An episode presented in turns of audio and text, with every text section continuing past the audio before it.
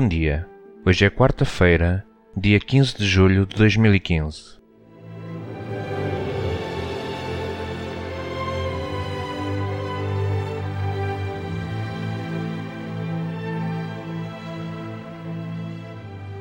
A leitura que servirá de base à reflexão de hoje foi retirada do Evangelho segundo São Mateus, capítulo 11, versículos de 25 ao 27.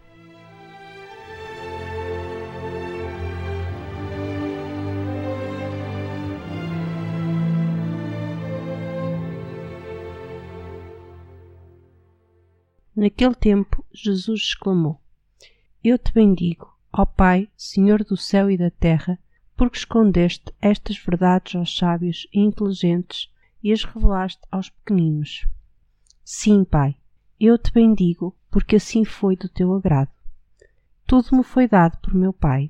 Ninguém conhece o Filho senão o Pai, e ninguém conhece o Pai senão o Filho, e aquele a quem o Filho quiser revelar.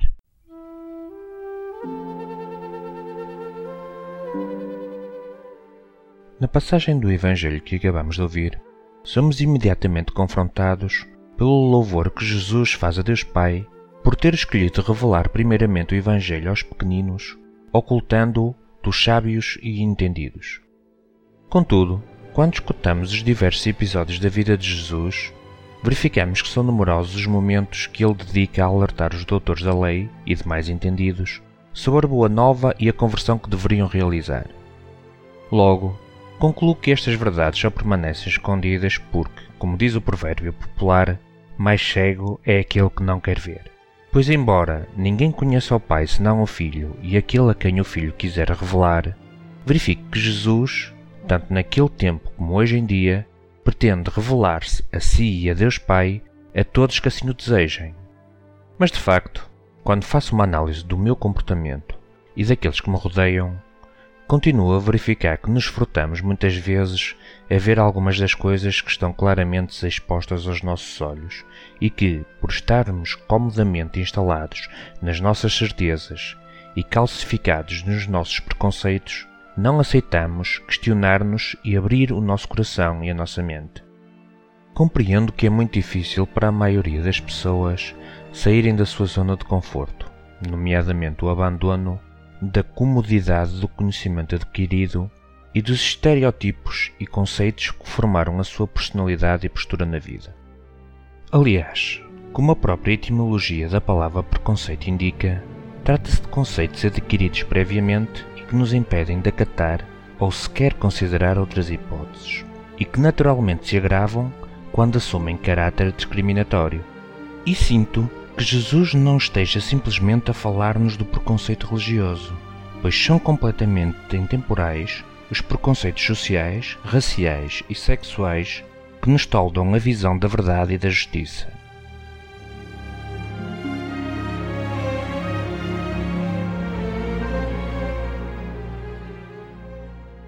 A sabedoria pode ser de facto um dom maravilhoso construído por base na aprendizagem e na capacidade de compreender e explicar o nosso mundo.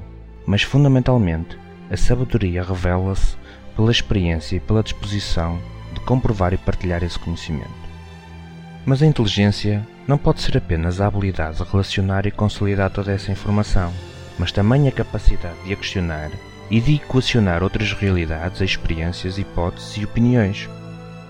Nos dias de hoje, e nomeadamente no domínio da ciência, temos vindo a evoluir na capacidade de fazer experiências mais rigorosas e detalhadas, e estamos constantemente a encontrar novas respostas, justificações, lógicas e conhecimentos que forem inquestionáveis durante séculos. Ou, por outro lado, encontramos confirmações, provas e justificações de sabedoria que se reconhecia, mas não havia evidência experimental. Mas para que isso acontecesse, tivemos de estar disponíveis a aprofundar a experiência e aí consolidar o conhecimento adquirido ou formular novas conclusões. Contudo, temos também de ter a consciência que a experiência a que todos devemos estar abertos não pode ser apenas aquela que nos é apontada pelas evidências físicas, pela razão ou pelo intelecto, pois há muito tempo se reconhece que há muito mais para além daquilo que se experiencia com os nossos cinco sentidos Pelo menos a mim, a grande experiência que é a vida demonstra-me que se baseasse a interpretação do que me rodeia apenas nos meus cinco sentidos ou tendo por base exclusiva a razão, existiria ainda muito mais que eu não compreenderia. Provavelmente, nunca compreenderia porque o sorriso de uma criança é contagiante. Eventualmente, nunca compreenderia como uma música consegue alterar o meu estado de espírito. Nunca compreenderia porque o contacto com a natureza amplia a minha sensação de liberdade ou porque o silêncio me inspira paz no coração. Provavelmente, nunca compreenderia porque é que me sinto extremamente feliz apenas pela felicidade daqueles que amo. Se calhar, não entenderia porque os pais dão a vida pelos seus filhos. E por certo, nunca compreenderia porque um único homem deu a sua vida para salvar a vida de muitos outros.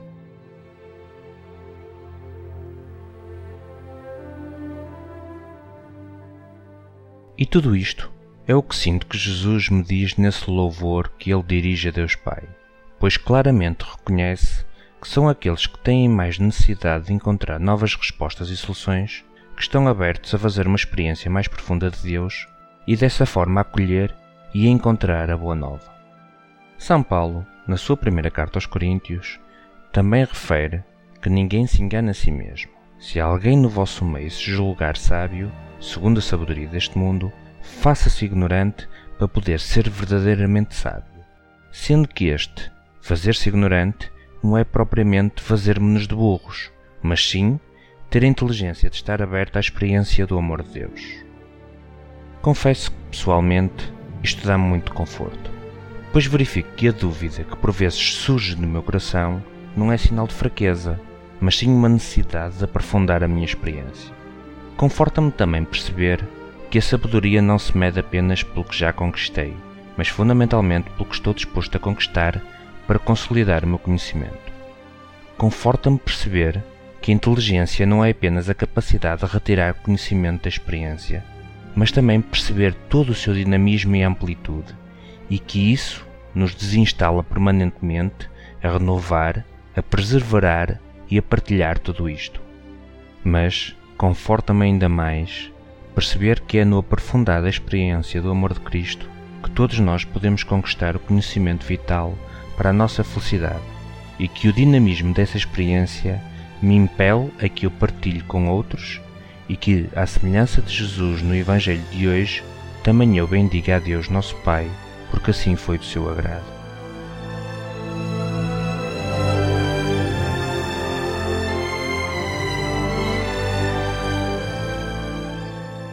Pois bem, por tudo isto, entenda então que é a abertura de espírito à experiência que Jesus classifica como ser pequenino, pois não tenhamos dúvida nenhuma que é assim que nos sentiremos perante a dimensão do amor que Deus tem para nos oferecer.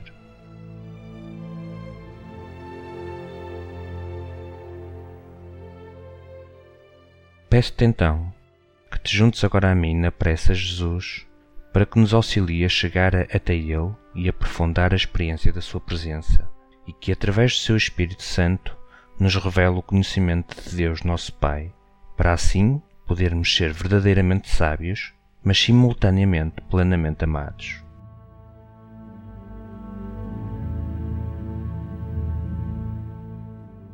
Desejo-te um resto de dia muito feliz.